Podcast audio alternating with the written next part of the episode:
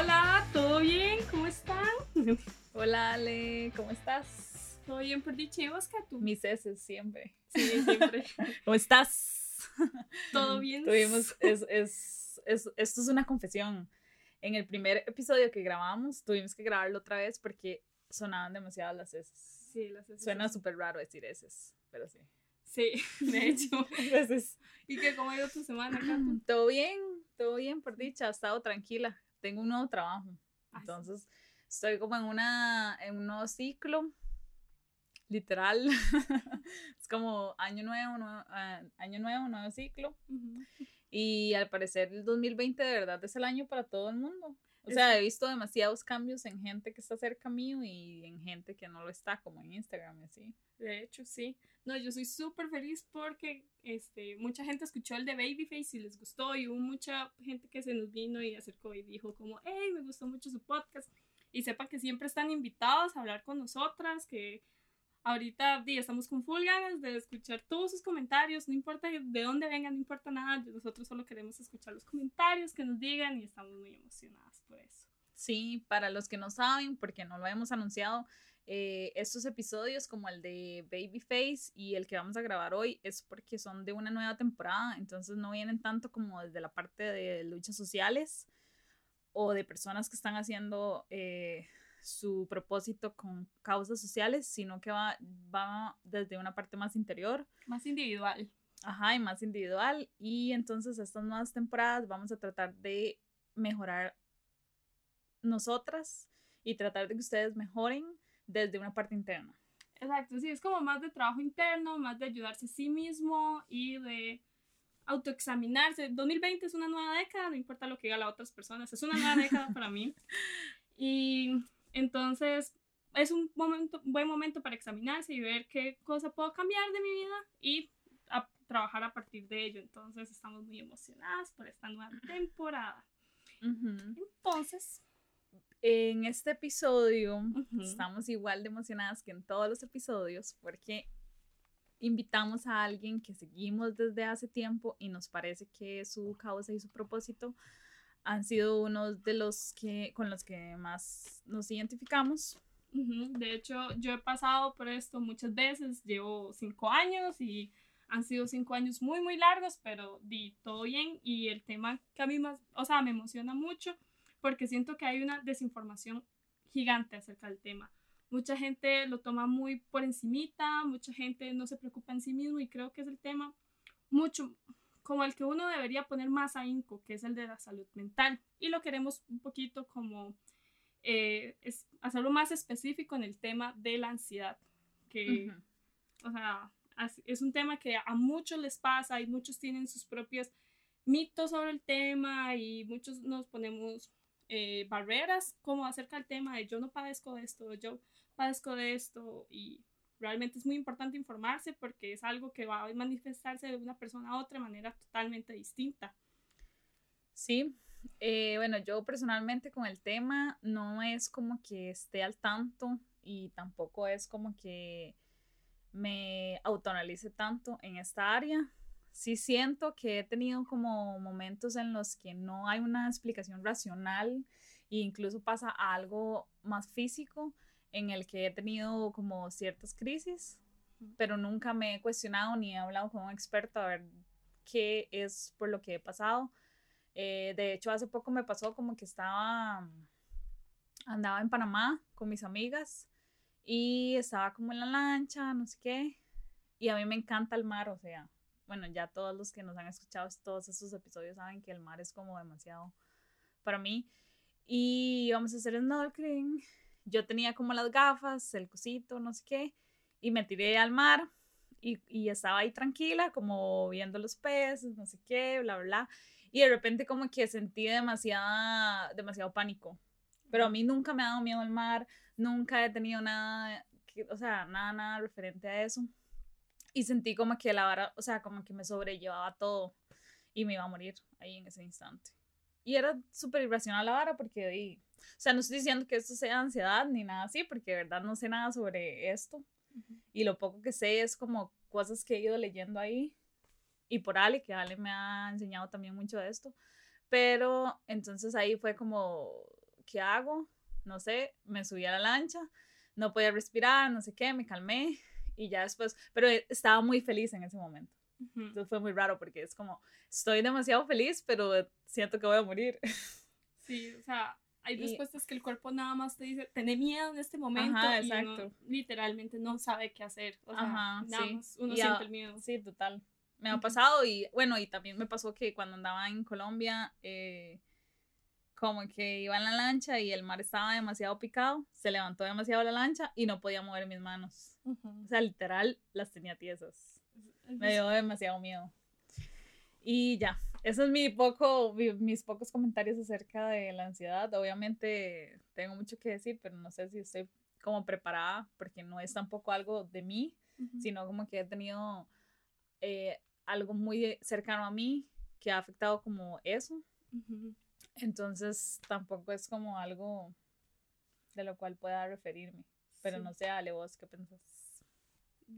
realmente para mí es la ansiedad es como un tema un poco recurrente. Yo siempre he sentido que si, o sea, no es algo que me defina y eso no quiero que, no es como que me da miedo que pase o algo así, pero yo sí siento que no sería la, la cuestión inicial que sí me, que me defina. Sí he pasado por ataques de pánico recurrentes considerablemente y sí he estado en situaciones en las que me da demasiado miedo y o sea, realmente siento que cualquier persona que pase por eso es realmente como demasiado valiente porque uno literalmente se va de sí.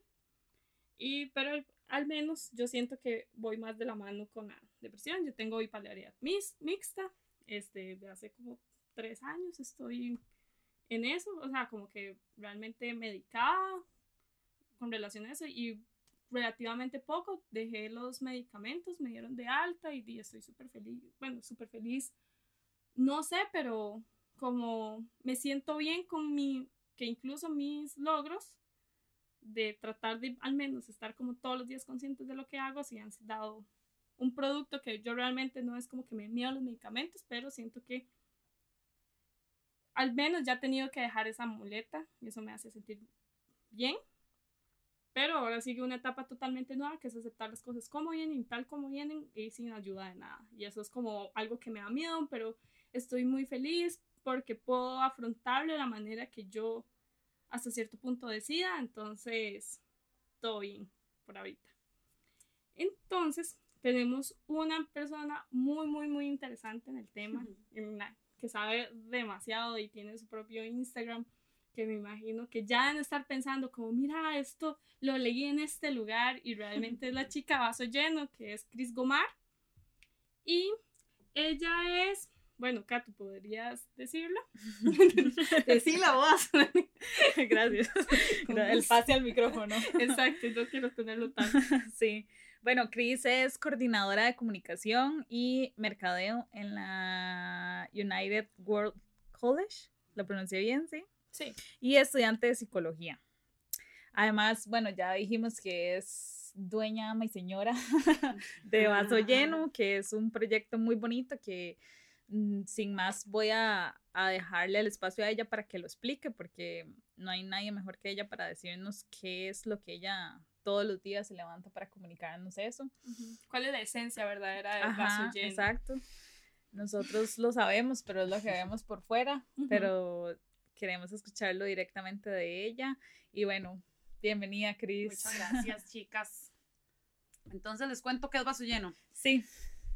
A ver, Vaso Lleno em, fue mi proyecto de graduación de diseño publicitario eh, y se ha convertido en mi proyecto de vida, en una iniciativa personal, eh, en una comunidad de personas que no nos juzgamos.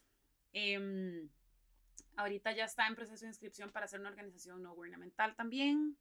es un proyecto de emprendimiento y pues es una iniciativa que el objetivo máximo es eh, estar mejor, ¿verdad? Desde lo más propio y personal que tenemos, que es la salud mental, ¿verdad? Entonces ahí como que ha ido evolucionando un poco una respuesta de, eh, del peso que se le ha puesto a la salud mental, ¿verdad? Yo personalmente no siento que la salud mental sea tan delicada como se suele pensar. O sea, es un tema que hay que tratarlo con cuidado porque realmente hay mucho desconocimiento del tema, em, pero no es tan pesado, ¿verdad? La gente piensa que la salud mental es para la gente que tiene un trastorno y no para todo el mundo, ¿verdad? Eso es básicamente decir que la salud física es para la gente que tiene obesidad y fuma. Es exactamente lo mismo. Entonces, Paso no se ha convertido como en una plataforma, eh, ¿verdad? Como que, o sea, yo pretendo que responda tanto a la necesidad de las personas que va evolucionando y se va transformando en lo que la gente quiera. Entonces han sido, el año pasado tuve encuentros mensuales, este año por un tema de tiempo no he, no he podido empezar. El año pasado tuve encuentros de abuso sexual, de suicidio, de trastornos alimentarios, de este montón de temas que son tan reales, pero tan escondidos. Em, es, hay un montón de grupos en WhatsApp de vaso lleno y a veces se hacen actividades. El año pasado tuvimos una cena de Navidad. Eh, he ido a unas, entre creo que como unas cinco empresas que he ido a dar charlas, más que charlas como conversatorios de salud mental, ¿verdad? Porque eso para mí es como el efecto dominó, que uno tira una pisita y todas las demás empiezan a hablar cuando saben que no pasa nada y que se puede hablar al respecto. Entonces ha ido cambiando, ahorita pues está con, estaba su terapia, que es el juego de cartas que estoy haciendo, bueno, que ya saqué, y ahí se va moviendo, ¿verdad? Lo que la gente necesite, básicamente lo que mi propósito es como quitarle ese peso y que la gente pueda hablar de salud mental con toda la tranquilidad del mundo, empezando por salud mental, ¿verdad? Y el segundo paso, pues decir, si es que estoy teniendo ansiedad, digamos, ahorita antes de llegar aquí le mandé un mensaje a mi jefe y le dije, acabo de pasar con una crisis de ansiedad, entonces nada más por si acaso hoy me voy a desconectar y me respondió, muchas gracias por contarme, eh, nos vemos mañana y me avisas cualquier cosa, ¿verdad? Tener como esa paz para decirlo y que nos, y que nos deje de dar bueno, yo creo que yo ya no me incluyo en esto, que a la gente le deje de dar tanto miedo y tanta vergüenza de, de hablar de esto, ¿verdad? Porque yo por lo menos creo que, ahorita lo dijiste, la ansiedad no sos vos, pero yo sé que la ansiedad yo la tengo, digamos, y siempre está conmigo. Y ahorita la tengo, creo que muchas veces la tengo controlada como para callarla, pero hay muchas veces que no puedo hacer nada. Entonces, yo no soy la ansiedad, pero de una u otra forma, un poco sí, ¿verdad? Y creo que pensar que, o sea, yo personalmente no pienso que sea negativo, es muy retador, es muy difícil de vez en cuando em, y cuesta sobrevivir con el tema, pero no necesariamente es malo, ¿verdad? O sea, podrías verlo como una discapacidad, podrías verlo como una capacidad especial. Depende de cada persona. Sí, como lo que estábamos diciendo, que entra en cualquier cuerpo y se vuelve una cuestión totalmente diferente. Y relacionado a lo que acabas de decir, pues se me fue. Eso pasa. Pero es muy común ver que la gente le, da, le pone un tratamiento especial a la salud mental. Como deberíamos normalizarlo el punto de verlo como una cita al ginecólogo. O sea, todo el mundo tiene su cita en el ginecólogo. Todos los que tienen la posibilidad de ir al ginecólogo una vez al año. O sea, al menos una vez al año, el seguro te tiene que ser un papá Nicolau. porque no hacerte una revisión de cómo estás de salud? Porque salud mental, o sea, debe ser algo como general y como que la gente le da miedo porque, uy, no, es que yo me siento bien, o sea, yo no lo necesito y es que te puedes sentir bien, pero algo te puede estar afectando y tal vez estás escondiendo como un tema que puede hacerse crónico y ese es el tu punto, que si vos no lo tratas en el momento, es como cualquier eh, situación, se va a volver crónica. O sea, nada por dejarlo a un lado va a solucionarse solo. Nunca nada ha funcionado así. Si lo han hecho, por favor, pásenme el dato. Porque realmente para mí nunca. Sí, es que yo creo que va mucho más allá del tema de la salud mental como tal. Eh, o sea, la salud mental involucra un tema de autoestima, de seguridad, de inteligencia emocional, de resolución de conflictos, de comunicación afectiva, de, ¿verdad? De todos estos temas que al final de cuentas no te hablan de ellos. Entonces, cuando sos pequeñita, te dicen, eh, te explican los trastornos alimentarios y vos pensás a tus 25 años que si tenés un trastorno alimentario tenés que ir donde una nutricionista. Y realmente eso es un problema inicial más de psicólogo, ¿verdad? Pero nunca te hablaron de eso. Entonces te hablaron que tenías que hacer ejercicio. O sea, si ustedes pónganse a pensar, o sea, cuando uno es pequeñito, uno le empiezan a decir, hay que tomarse 8 vasos de agua al día. Hay que tener cuidado con uno no puede comer mucho azúcar. Hay que comer frutas. Hay que comer mucho brócoli. Tienes que tener cuidado con la grasa. Las gaseosas son malas. Hay que hacer ejercicio. Pero ¿cuántas veces te dijeron tenés que respirar? ¿Verdad? O tenés que aislarte de vez en cuando. O tenés que hablar con la gente de una mejor forma. O si tenés un problema, no puedes pegarle gritos a alguien más. O si estás triste, tu cuerpo puede ser que reaccione de esta forma. Entonces, ¿cómo vamos a manejar tu? Nunca te hablan de eso. Entonces, si tenés 18 años o 20 o 60 años y de un momento a otro tenés un problema emocional, ¿cómo vas a, pretender que vas a saber cómo solucionarlo si nunca en la vida te ha pasado algo así? ¿verdad? Entonces yo personalmente creo que parte de la, del tema de romper el mito también, de hablar de, de, salud sexual y educación sexual, es que puedas decir que vas a la ginecóloga. Hay mucha gente que todavía la pena uh -huh. decir, ¿verdad? Y hay muchos hombres muy irresponsables que no van donde un urólogo, porque piensan que si van donde el urólogo, o sea, ya, ¿verdad? Dejan sí, de ser pues. hombres, más o menos, y no sé en qué se convierten. Entonces, mi ejemplo, digamos, cuando he ido a charlas y les digo, ¿qué pasa si yo tengo 30 años y les digo que nunca he ido al dentista? Porque no me da la gana. Es como, es que, o sea, como no le da la gana, digamos, usted puede estar teniendo cosas que ni siquiera se está dando cuenta, ¿verdad? Pero si vos chiquitita vas al Museo de los Niños y está la boca de colgate y ves los dientes, pero cuando fuiste al Museo de los Niños y te dijeron, esta es la tristeza, uh -huh. este es el dolor, esta es la nostalgia, Así se siente la ira o el enojo o la molestia o la cólera o la chicha. Porque todas son diferentes. Entonces vos puedes estar alegre y puedes estar feliz y puedes estar emocionada y puedes estar satisfecha y cuando te hablan de todas estas cosas. Entonces, ¿cómo vas a pretender que cuando tengas 20 años le digas a tus amigas, ay, no, es que ir a la psicóloga? Van a decir, ¿cómo la psicóloga? Porque era la psicóloga. Uh -huh. Claro, no, pero nunca, nunca, nunca te han hablado de eso. Entonces, realmente es como que para mí es súper ridículo que eso pase, pero es muy entendible. Como que hay un tipo de, de, emociones que son impensables que uno tenga, como... Y también depende de la situación, que vos tengas enojo, pero, ah, no debes de ser demasiado enojón, eso es demasiado mal. O incluso la gente promueve más el enojo que la tristeza. Decir que uno se siente triste, pero no, sonría, siéntese feliz. Y es como, no, no funciona así, yo me siento triste, estoy triste no puedo solucionarlo sonriendo en este momento. Sí, yo realmente esto lo he dicho en varias charlas y la gente como que siempre se asusta un poco. Yo soy demasiado promotora de la tristeza y del enojo. Demasiado. O sea, yo digamos en Basolleno yo nunca hablo de felicidad y nunca hablo de alegría. Porque no siento que es un tema que yo le pueda vender a la gente. ¿Verdad? Yo no le puedo decir a la gente cómo es feliz y a vez en cuando me molesta un poco cuando leo publicaciones en, en, en Instagram o veo artículos o veo cosas que hablan de la felicidad como si fuera una cosa que nada más compras en el súper ¿verdad? Uh -huh. Y esa no es la realidad de la gente. O sea, imagínate que la felicidad es un 50% genético. Y hay una parte química también, y hay una parte circunstancial. Entonces vos no puedes llegar donde una persona que tal vez tiene un desorden químico y además el, el papá se acaba de morir y están pasando por una crisis económica y el hermano menor se, está en una depresión porque no sabe qué hacer y no le vas a decir a esa persona, pues tienes que ser feliz. Pero todavía, tenés todavía a tu mamá. Se te murió tu papá, pero se te murió tu mamá. Entonces, yo personalmente, a ver, he estado trabajando en el tema de inteligencia emocional desde hace siete años, diría yo, en yo poder identificar mis emociones. Y ahora a mí me encanta, o sea, porque me encanta reconocerlas también, ¿verdad? Y saber qué es lo que siento. Entonces, de vez en cuando, además de que soy como súper abierta con el tema y me fascina, a veces, no sé, en la, en la U me acuerdo de llegar a clases y decirle a todos mis compañeros, chicos, estoy bravísima. No sé por qué, pero estoy brava. Entonces, si alguien lo trata mal, perdón, seguro que no es mi intención y no es personal, nada más de no sé, estoy brava. O sea, algo me pasó y me levanté, me levanté de chicha o no sé, pero me levanté brava y todo el mundo se ríe. Y a mí me da mucha risa. Y ya, y en ningún momento trato mal a nadie. O sea, no pasa nada. Pero yo como que hago esa advertencia de un inicio de, por si acaso. O a veces nada más estoy de chicha. O sea, ayer llegué a la U igual y estaba de chicha. Entonces llegué y me empiezan a hablar y yo, suave, que soy de chicha.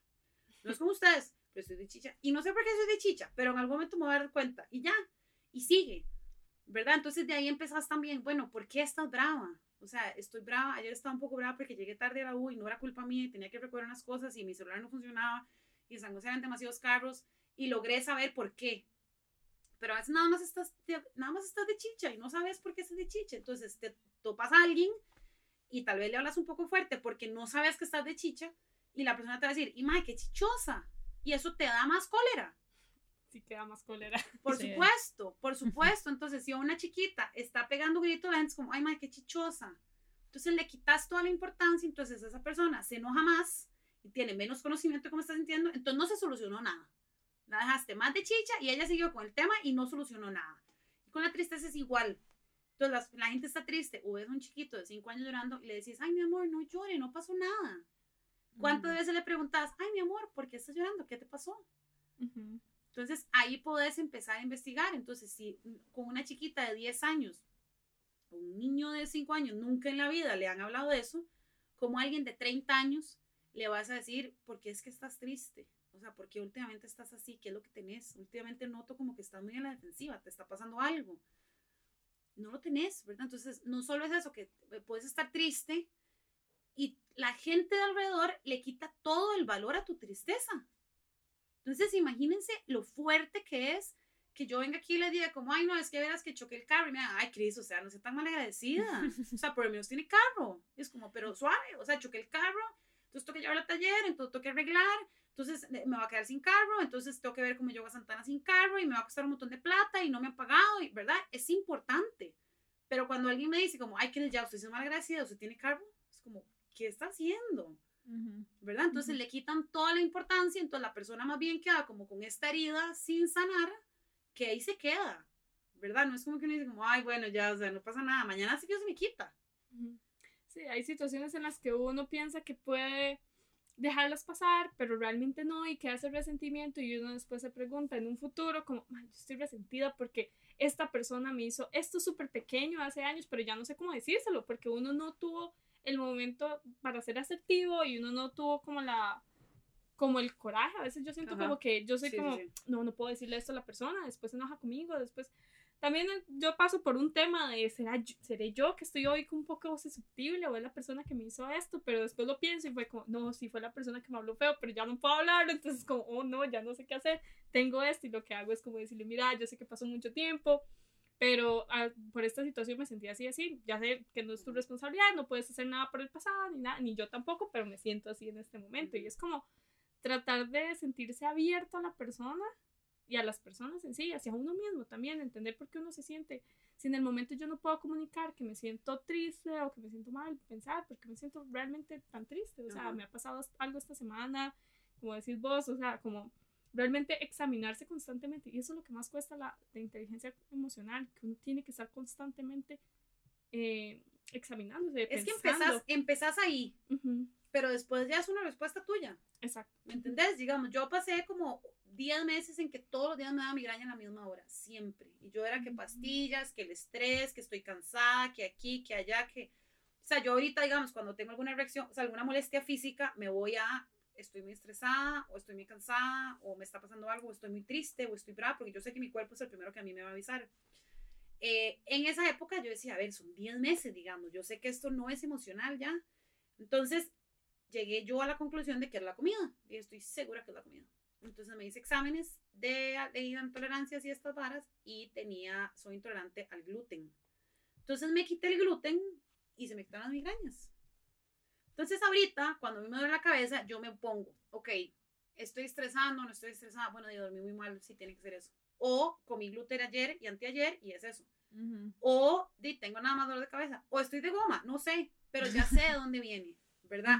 Las emociones empezás así, entonces ahorita yo realmente no tengo que trabajarlo mucho ni empezar a indagar por qué será que me duele la cabeza, es esto, es esto, no es, o sea, ahorita yo molesto demasiado, bueno, en mi casa. Yo sé dónde me duele, o sea, hay cierto tipo de gluten que me da migraña, hay cierto tipo de gluten que me da dolor de estómago, yo los ya lo reconozco, entonces a veces estoy en algún lado y yo, ay, me duele el gluten. O sea, porque yo sé dónde es el dolor del gluten y sé cómo se siente. Eh, sé cuando como algo y yo digo, eso de fijo tenía lácteos, porque el dolor de estómago que yo tengo en este momento es de lácteos. Entonces a mí me da mucha risa porque me imagino cuando la, no sé si alguna de las dos es mamá, pero con las mamás, o sea, han oído que las mamás reconocen el llanto del chiquito. Ajá, sí. O sea, él está llorando y las mamás saben, ah, no, es que tiene hambre, ah, no, es que tiene sueño, ay, no, es que hay que cambiar el pañal, ¿verdad? No sé cómo, pero ellas saben reconocer el, mismo llanto. Entonces ahorita a mí me pasa que ya mi inteligencia emocional, como que siento que la he logrado trabajar muchísimo, estoy segura que me faltan 300 años dos para, para terminar de trabajar, eh, pero yo lo reconozco, o sea, reconozco cuando estoy triste. Y yo creo que lo que estaba diciendo ahorita también requiere muchísimo coraje, 100%, requiere mucha confianza, en, por lo menos en vos misma. Digamos, a mí me pasa eso ahorita, como que yo a veces siento que si yo le digo a alguien como, eh, mira, es que me parece que estás muy grosero últimamente, no sé qué te pasa, no sé si te dice algo. Y si esa persona me dice como, ay, Mike, me tiene harto, o sea, usted siempre con esa vara, en ese momento yo entiendo que el problema lo tiene él, no lo tengo yo. ¿Me entendés? Entonces, últimamente como que tengo muy claro que si yo le di cuento a alguien que yo tengo ansiedad y la persona me juzga, es un problema de la persona, 100%. Entonces ahora como que eso me ha hecho tener demasiada confianza en mí misma, de entender que O sea, yo soy una persona súper funcional y tengo un montón de cosas y tengo un trastorno de ansiedad generalizada y tomo medicamentos y voy al psiquiatra y he tenido ideaciones suicidas en mi vida y eso no me hace más ni menos. Pero si yo le digo a alguien como, ay, sí, es que bueno, yo tuve pensamientos suicidas cuando tenía 14, cuando tenía 28 años, si la persona se asusta y me deja de hablar o no quiere salir conmigo, ella lo pierde. Exacto. Yo no. Sí. Entonces empezás a, a cuestionar menos tus cosas, ¿verdad? Y tus acciones, porque ahí también viene todo un tema como de inseguridad y de ansiedad también.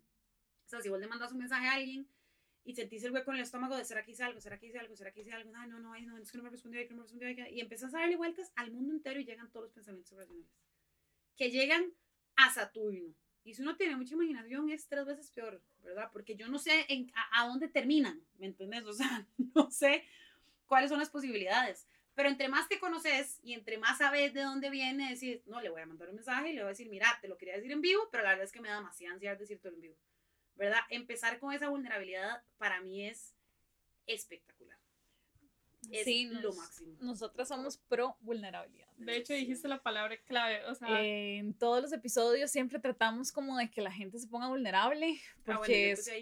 Ajá, porque es cuando sentimos que podemos conectar más con la gente.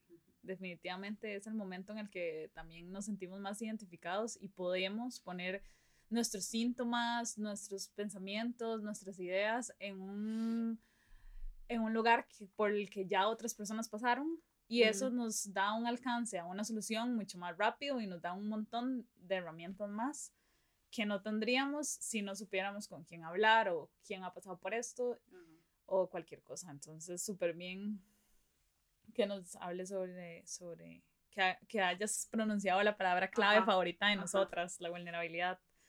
De hecho, es lo que yo siempre le digo a mis amigas, póngase vulnerable. O sea, siempre hay rodeos, que esto, que yo no sé, tengo demasiado pensando esto, eh, yo estoy queriendo tal cosa, pero esta persona está queriendo otra cosa y yo póngase vulnerable, nada más diga lo que tiene que decir y ya, porque, o sea, a mí me cuesta, pero siento que lo he trabajado como en los últimos tres años demasiado y sobre todo eso, como ponerme vulnerable porque vivimos en un mundo en el que es demasiado difícil porque todo es perfecto. Todo en las redes sociales es perfecto, todo en la vida de la gente es perfecto.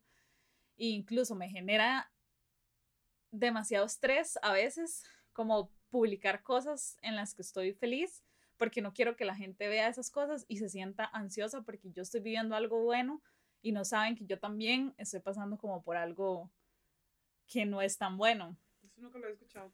Sí, y me pasa y entonces yo le digo, o sea, como yo le digo a Santi, a mi novio, que es como, es que quiero tanto publicar eso, pero no lo quiero hacer porque mm, a veces yo me siento, o sea, como ansiosa de ver a la gente paseando por, no sé, Grecia.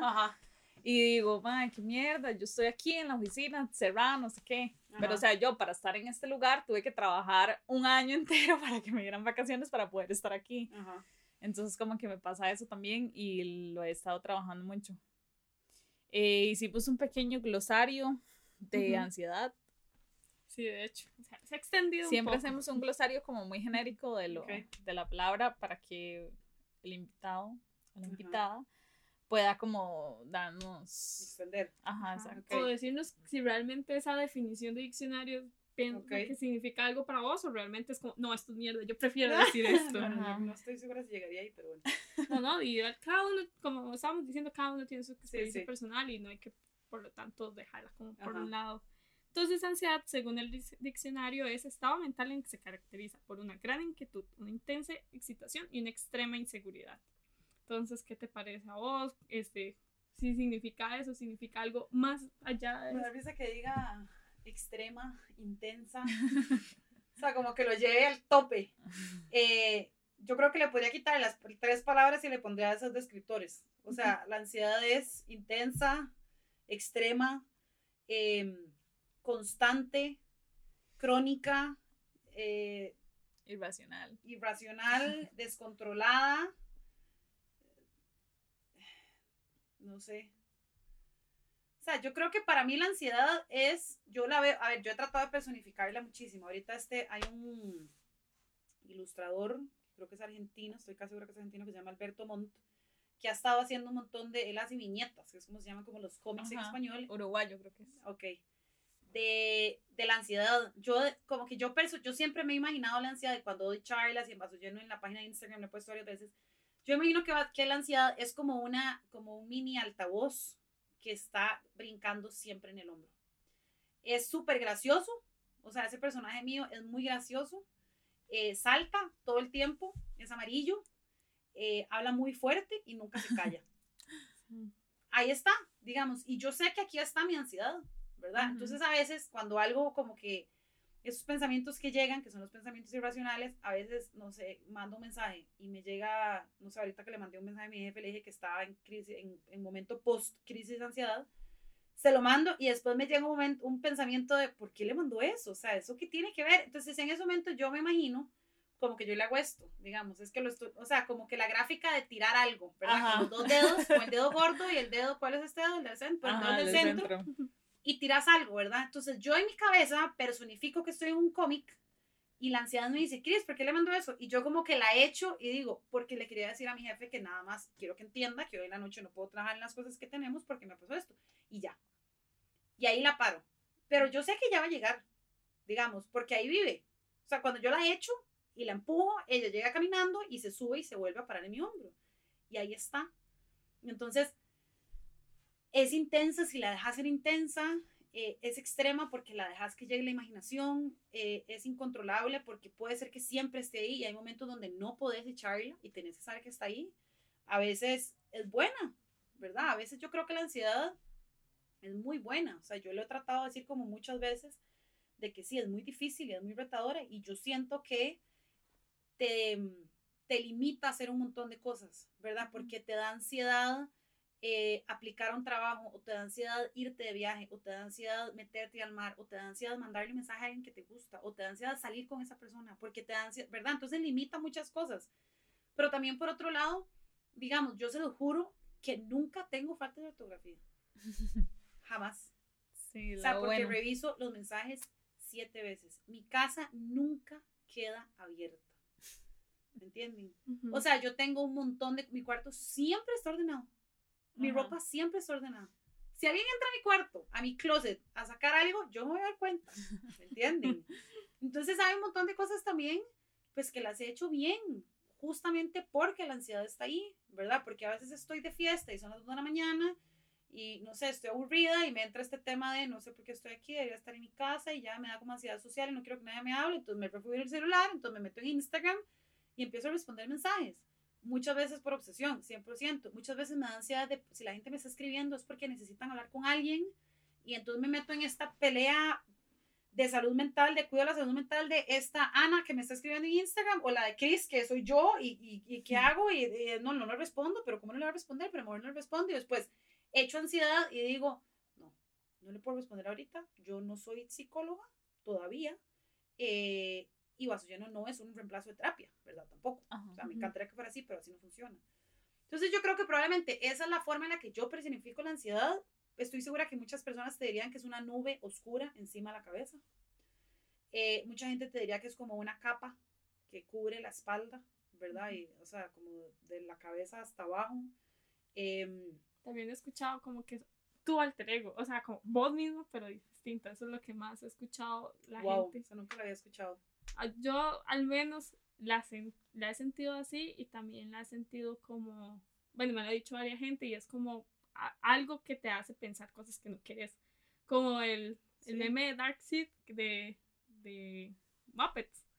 Que es la Ah, rana sí. Ajá, algo así como, Sí, haz esto, haz esto. Sí, sí, es que es eso. O sea, es que está saltando y yo es que de verdad, además, digamos, la depresión, que es la que está en mi otro hombro, pero ahorita la tengo medicada, entonces no sé qué se asoma. Gracias a Dios, tengo un año de que nada más está. Yo sé que está ahí sentada, digamos, yo eso tengo muy claro. O sea, yo sé que yo tengo en mi hombro derecho, ahí está la depresión, porque sé que es un trastorno que también tengo. Eh, sé que ahorita las pastillas que estoy tomando me están ayudando a que ella esté dormida, pero yo no sé si en algún momento se va a despertar. Entonces, como que la ansiedad la dejo ahí como de lado, ¿verdad? Eso es como, como que es un poco más antisocial, pero para mí la ansiedad es graciosísima. O sea, yo me imagino a mi personaje de la ansiedad, que es como un niño de 5 años que quiere un helado. Pero se acaba de comer una bolsita de, de, de, confites de la piñata, entonces tiene mucha energía, pero quiere un helado y salta y dice, Cristi, quiero un helado, quiero un helado, quiero un helado, quiero un helado, quiero un helado. Eso, quiero un helado. Exacto, entonces siempre está ahí y siempre te está diciendo cosas, ¿verdad? Y te mete ideas en la cabeza que uno dice como, ¿qué? O sea, a mí a veces, por eso es que a mí me da risa, ¿me entendés? Porque siento que a veces estoy pensando cosas ahí, como cosas súper racionales, y de un momento a otro me llega un pensamiento y yo pienso, ¿y madre, qué pasa? O sea, ¿cómo es posible que se me haya ocurrido eso? No, o sea, obviamente que eso es ansiedad. O sea, yo ahorita, digamos, yo no hablo de la ansiedad, yo hablo de ansiedad con, con A mayúscula. Ajá. Porque es como, a veces llego a mi casa y mi hermana es como, ay, ¿cómo le fue? Y yo, ay, madre, y me diga, vengo con ansiedad. O sea, la abuela no se me quita la par. O sea, hoy ha estado conmigo todo el día. O el otro día que mi hermana me dijo, como algo estábamos en mi casa y me dijo como, uy, Cris, usted sabe, yo creo que yo no. Ansiedad está dormida. Son las once y media de la noche y ella está dormida. Entonces no la despierte porque me gusta que duerma. Y me dijo como, ay, sí, sí, mejor no. Y yo si no, es que bretea todo el día, entonces ahorita de la dormida, ya, no me meta cosas. Necesitas descansar. Exacto, y ya, ¿verdad? Pero sí es muy graciosa porque te mete muchas ideas en la cabeza que uno dice. Sí, demasiado. O sea, Exacto, yo he tenido ideas así como que digo, yo podría ser escritora de novelas trágicas solo por esos pensamientos, o sea, como que están detrás de la cabeza, como diciéndole, Mae, si pasa esto, y uno es como, Mae, no, nunca, o sea, tiene que pasar millones de años. Exacto. Esta persona no es así, o sea, te crea inseguridad hacia ti misma, como, tal vez no hiciste esto por esto, o hacia la otra persona, como, tal vez esa persona hizo esto por esto y esto y esto. Es como algo súper rajado, como, está 10.000 puntos hacia arriba de lo que uno realmente pensaría. Es una situación imposible. Lo que pasa es que de ahí viene la necesidad tan exagerada de saber que está ahí. Exacto. ¿Verdad? O sea, a mí me pasa ahorita muchas veces. O sea, yo empecé, yo era súper antimedicamentos eh, durante. Yo tengo 30 años. Durante 28 años fui antimedicamentos.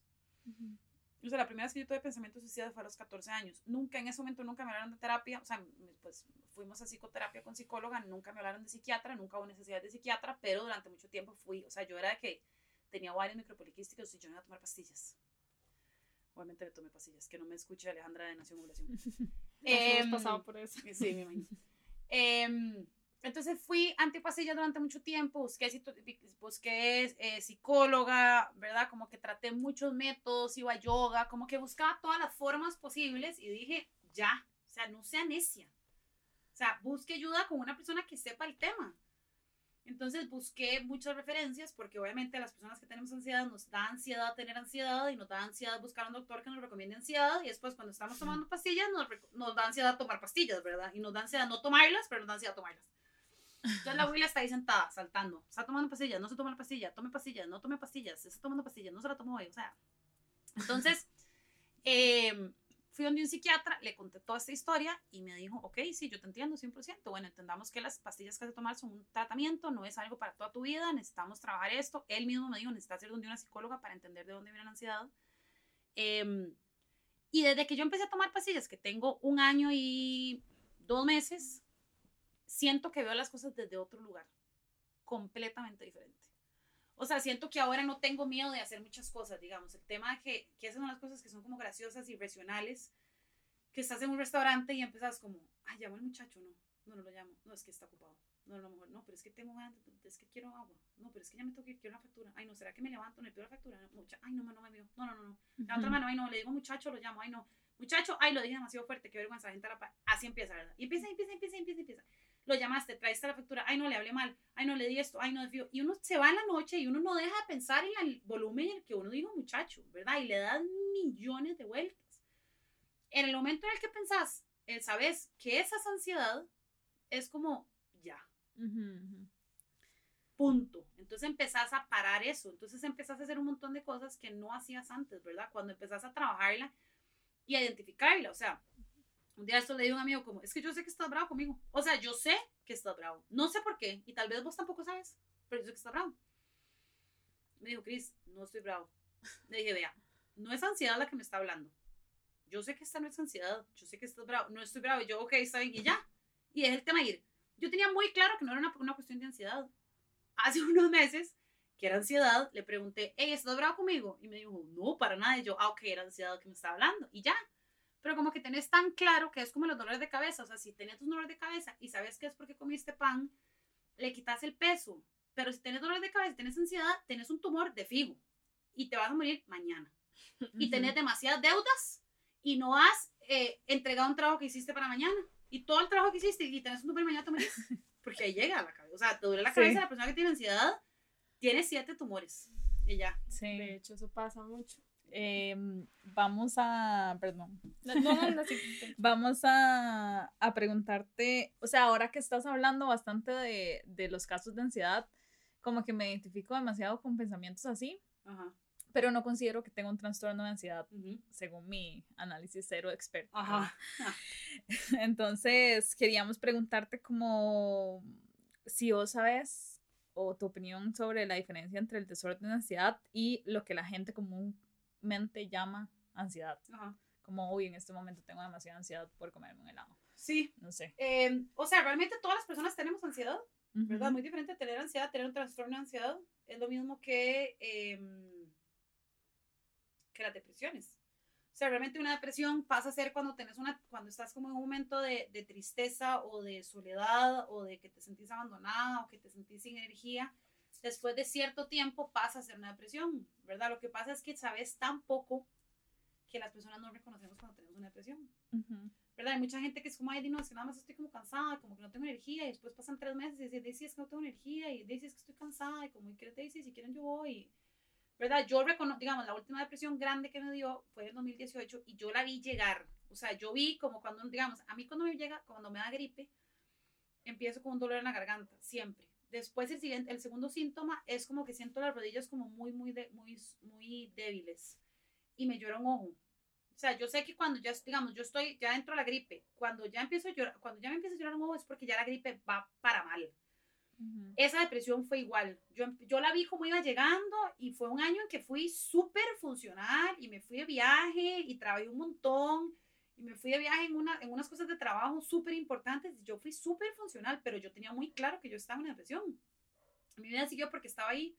Hay mucha gente que le pasa con la depresión que no saben que tienen porque piensan que la depresión es tristeza, ¿verdad? Y la, para mí la depresión es como el, se me olvidó cómo se llama, el, el, el- la máquina que mide los, los, los latidos del corazón, ¿verdad? Que sube y baja. Para mí una depresión es cuando está completamente recta. Y te puede pasar una cosa espectacular que racionalmente sabes que es muy bien, que está muy bien y que estás contenta en teoría, pero no sentís nada. Y te puede pasar algo terrible que estás en las mismas. Entonces, con la ansiedad es igual, ¿verdad? La ansiedad normal, como la depresión normal y la depresión clínica, eh, la ansiedad del trastorno de ansiedad, la ansiedad es cuando tenés como nervios, ¿verdad? Cuando te vas a montar en un avión si te da miedo, eh, cuando tenés una entrevista de trabajo, digamos, a la gran mayoría de las personas cuando tienen una entrevista de trabajo tenemos algún tipo de nervios porque te van a evaluar, o sea, porque Sí. es normal, ¿verdad? Te van a evaluar y ojalá estés en una situación donde es el trabajo de tus sueños o tenés cinco años de ser desempleada y ves una esperanza de trabajo, obviamente te da más ansiedad, entonces muchas veces sentís un hueco en el estómago, las manos te pueden sudar, eh, la gente se come las uñas, ¿verdad? Tenés un montón de reacciones físicas. Entonces, una persona que tiene, una persona que no tenga un trastorno de ansiedad, que no tenga TAC, eh, no sé, tiene esa primera cita y va y ya. Y es como que se pone nerviosa y se ve bonita y se habla mucho y si dice esto y llega, ya llega a la casa y es como, ay, Dino, yo me fue bien, ya.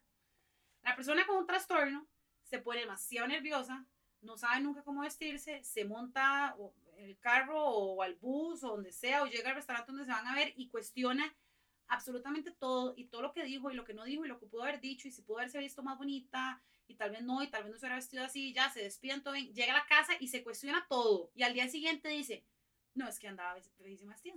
Y ahí te quedas, ¿verdad? Y te quedas y le das vuelta y la cabeza llega. O sea, el ejemplo que yo más uso en temas de aviones, a mí realmente no me da ansiedad viajar como tal, digamos, el avión y llegar al lugar no me da nada de ansiedad, me da mucha ansiedad el antes. O sea, el, llegar al, al- a la sala de abordaje y, y que los tiquetes y que el horario que esto, aquello. Yo siempre que estoy en seguridad y voy a pasar mi carry-on con mi computadora, yo siempre pienso que ando una bolsa de cocaína. ¿Me entienden? Nunca Ajá. en mi vida he consumido ni siquiera marihuana. Ujú. O sea, nunca. Yo soy anti, bueno, no, no puedo decir que soy anti drogas porque me estoy tomando una sangría peña y, y fumo tabaco. Pero yo estoy en el que, en el que yo digo, ah, no, es que alguien de fijo me metió una bolsa de, de anfetaminas. Y ya me van a meter a la casa. ¿Me entendés? No hay ninguna posibilidad de que yo en mi carry-on que tiene seguro haya una bolsa de cocaína. Entonces paso seguridad y después pienso, no, es que me equivoqué, no era hoy, no, no, de mañana, yo no me equivoqué. Ahí es el trastorno de ansiedad, ¿verdad? Y muchas veces, dependiendo de qué tanto la tengas conocida o identificada, te puede empezar a paralizar, ¿verdad? Hay mucha gente que te dice, yo no puedo manejar porque me da ansiedad, o yo no puedo andar en bus porque me da ansiedad, o yo no puedo, eh, yo nunca he salido, o sea, nunca le he dicho a alguien que me gusta o que lo quiero porque me da ansiedad que me rechacen, o entonces te empiezan a limitar muchas cosas. Ahí es donde, o sea, es extra mega necesario trabajarlo, ¿verdad? Identificar que sí, que tienes un trastorno de ansiedad, y sí, podrías tener, un, podrías tener diabetes y ponerte la insulina, de sí, o sea, así funciona. Y también dejar de culpabilizar a la gente que tenemos ansiedad o que tenemos depresión como si fueran, como si nosotros no lo hubiéramos buscado, ¿verdad? Es como ahí si estás borracha, dice, porque te tomaste 25 cervezas, obviamente que vas a estar borracha, pero es como tenés una depresión, ah, es que sos muy mal agradecido. todo lo que tenés en la vida y tenés trabajo y tenés familia, ¿cómo vas a estar en una depresión? O es que tengo ansiedad. Ay, es que cómo vas a... Pero es que tranquila, es que vos le haces demasiado drama a las cosas. Es que vos sos muy exagerada. Es que siempre he sido dramática. Sí, exacto. Es que, que eso es que sos una drama queen. Siempre de pequeñita sos así. Es que vos hay que hablarte con cuidado porque nada se le puede decir a usted porque eso solo brinca y uno es como, es que realmente es como uno se siente y es eso, como que hay una cultura de valorizar lo que sentimos hacia uno y hacia otras personas, como, y no digo que todo, o sea, yo soy perfecta, todo el mundo lo hace, o sea, hay puntos en los que uno, hay causas que a uno no le interesan y no va a decir, dinos para tanto, o, pero uno tiene que pensarlo dos veces, esa es, esa es la responsabilidad que a uno le toca si uno quiere comunicarse, pensar dos veces lo que uno debe decir. Y es pensar dos veces lo que uno está recibiendo también. O sea, no todo viene de la manera que uno dice, no todo sale de la manera que uno piensa. Sí, tener, hay que, o sea, es un tema también de responsabilidad afectiva. Exacto. ¿Verdad? Que tanto estás consciente de tus comentarios, lo que le pueden hacer daño a alguien más. Y yo estoy muy segura que yo los he dicho mil veces, digamos, no tengo la más mínima duda. Y estoy segura que he dicho comentarios que han herido a alguien de la población LGTBI o a una persona afrodescendiente, a una persona indígena o a una persona pequeña, a una persona flaca, gorda, no sé, probablemente lo he hecho. Nunca lo he hecho con ninguna mala intención, pero lo hago de una posición de desconocimiento de una realidad que no es mi realidad. Entonces, el tema emocional es que nunca te han hablado de eso. Vuelvo a lo mismo, o sea, si no tienes inteligencia emocional, y muchas veces también es como que todas las, a mí esta frase de que todos tenemos nuestras, en todos luchamos con nuestros propios demonios siempre me ha encantado porque siento que es demasiado real, ¿verdad? Y muchas veces le hablas a alguien más porque vos estás metida en un mundo de problemas y de cosas y como, y como nunca te han dicho que tienes que trabajar, o sea, yo es que en serio como que siempre me imagino como que uno se abre el pecho y abre un hueco y se topa ahí como, eh, tenés que hacer esta cosa del trabajo, te peleaste con esta persona, no has hecho esto y eso, que vamos a arreglarlo, vamos a arreglar, ¿verdad? Como si fuera una operación, un cirujano. Nunca haces eso, ¿verdad? Entonces, si vos estás brava y no sabes que estás brava y no identificas que estás brava y ni siquiera sabes por qué estás brava, pero sentís el cuerpo fuerte, intenso, le gritas a alguien porque no estás manejando la inteligencia, porque no tienes inteligencia, no estás manejando tus emociones. Le gritas a alguien, si la otra persona tampoco trabaja sus emociones, te va a gritar de vuelta si tiene un trabajo en inteligencia emocional, te va a responder, mira, no sé qué es lo que tenés, eh, pero yo creo que tal vez esta bronca es tuya, ¿verdad? No es mía. O tal vez te pega siete gritos. Y ahí nos fuimos para el carajo todos. Porque en general, como no tenemos inteligencia emocional, eso es lo que pasa.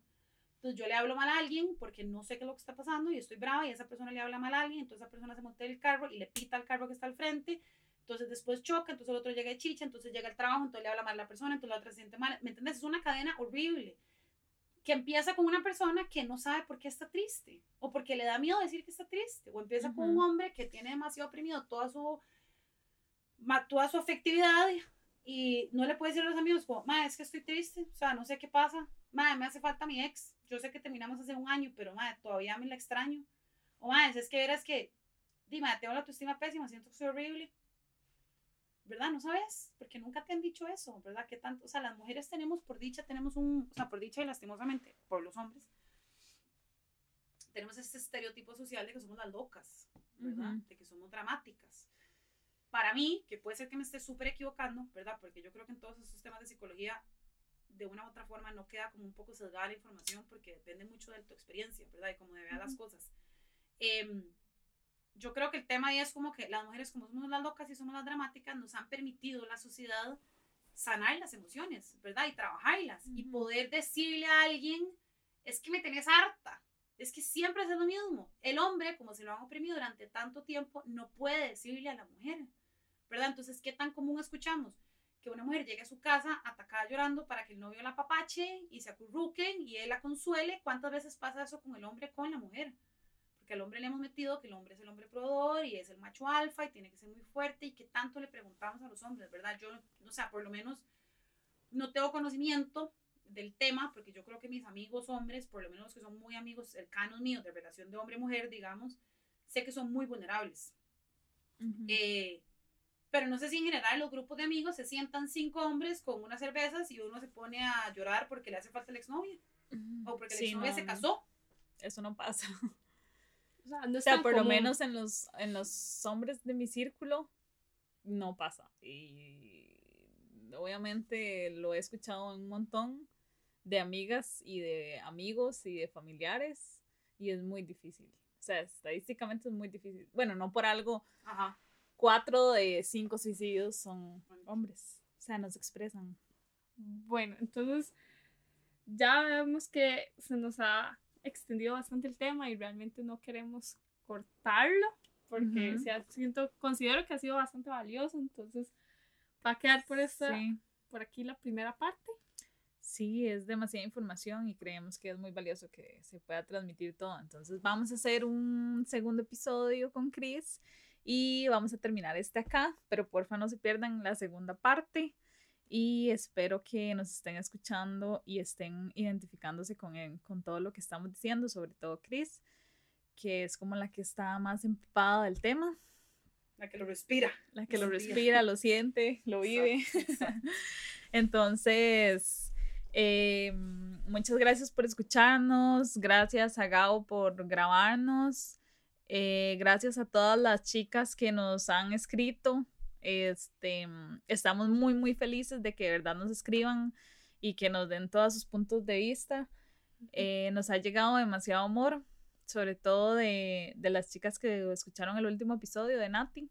Entonces, muchas gracias, ya saben, compartan y síganos en redes sociales. Por favor, sí, síganos full en redes sociales. Estamos como datecuenta.podcast. También nos pueden mandar un correo. Ahí está anexado al perfil de Instagram. Si tienen alguna duda un poquito más técnica o un poquito más larga de lo que puede ser un mensaje. Y también pon- pueden ponernos aquí la. Este. pueden ponernos, por ejemplo, gente que quieren que sean nuestros invitados y seríamos muy, muy felices realmente. Sí, sigan a Cris en Vaso Lleno y también en el proyecto de La Mano con la Calle.